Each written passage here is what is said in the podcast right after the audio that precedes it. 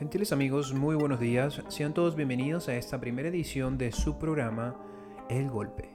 Su programa de noticias y opinión donde usted estará enterado de lo que acontece en nuestro país y el mundo.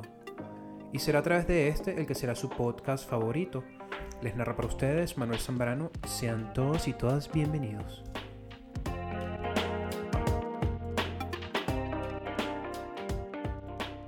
Así es, queridos oyentes, el día de hoy vamos a dedicar el capítulo a hablar sobre la luz prohibida.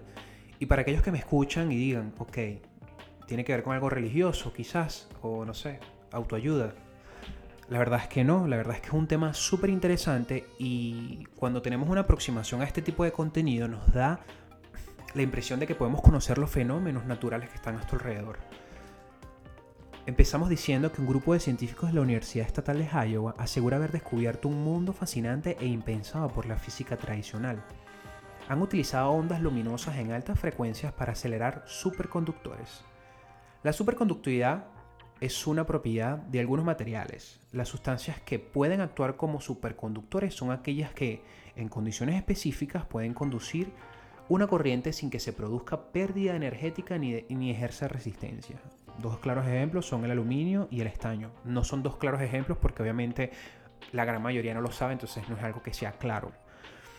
Los expertos del laboratorio de Ames del Departamento de Energía de los Estados Unidos, asociado a esta universidad, aseguran que han hecho los primeros experimentos para utilizar pulsos de luz a frecuencia de terahercios y que de acuerdo con un estudio publicado en la revista Physical Review Letters, tras rastrear la luz emitida por los pares de electrones acelerados, encontraron emisiones de luz del segundo armónico.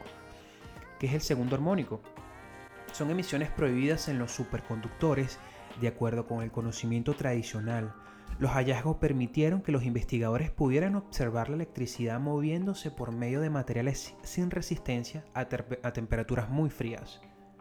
La aproximación a fenómenos cuánticos como la luz prohibida podrían impulsar importantes innovaciones en principios de diseño y de dispositivos que aumenten la capacidad de las comunicaciones y la computación a nivel cuántico.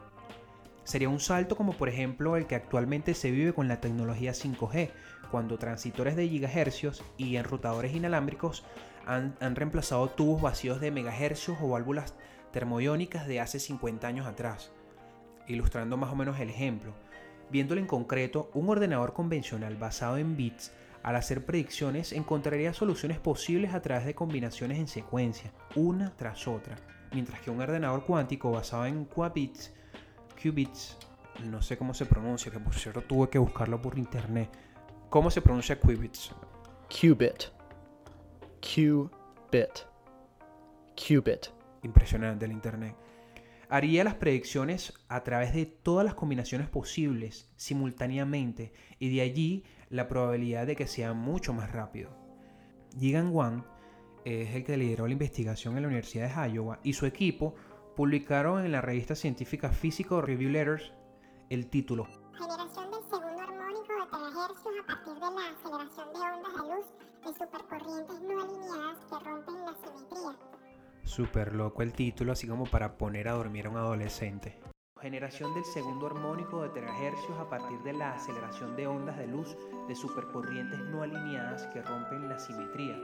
Pues en todo caso, este, esta investigación rompe con los postulados de la física tradicional y abren una gran puerta a fenómenos cuánticos.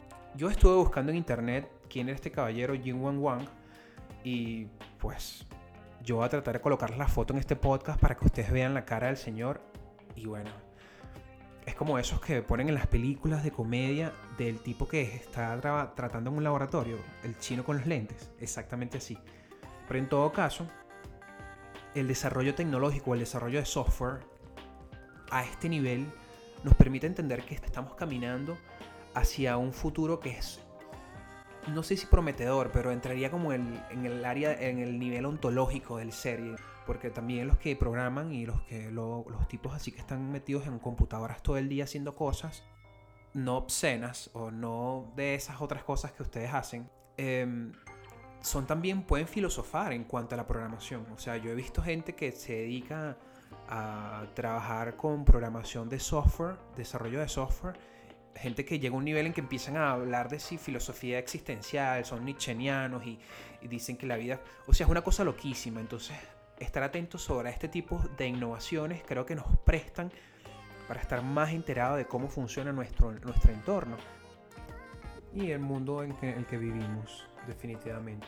Les quiero dar gracias por haber dedicado su tiempo para escuchar este pequeño y humilde podcast llamado El Golpe. Dejo abajo mi Twitter para que se comuniquen conmigo, me hagan cualquier sugerencia o reclamo o cualquier cosa pertinente al podcast en general. Y quiero agradecer el tiempo que han dedicado para escuchar esta maravillosa información. Este es un pequeño proyecto realizado por esta pequeña familia llamada El Golpe, conformada por un micrófono, una laptop y mi persona. Muchas gracias amigos y espero verlos en una próxima. Espero, sí, espero que me escuchen en una próxima oportunidad.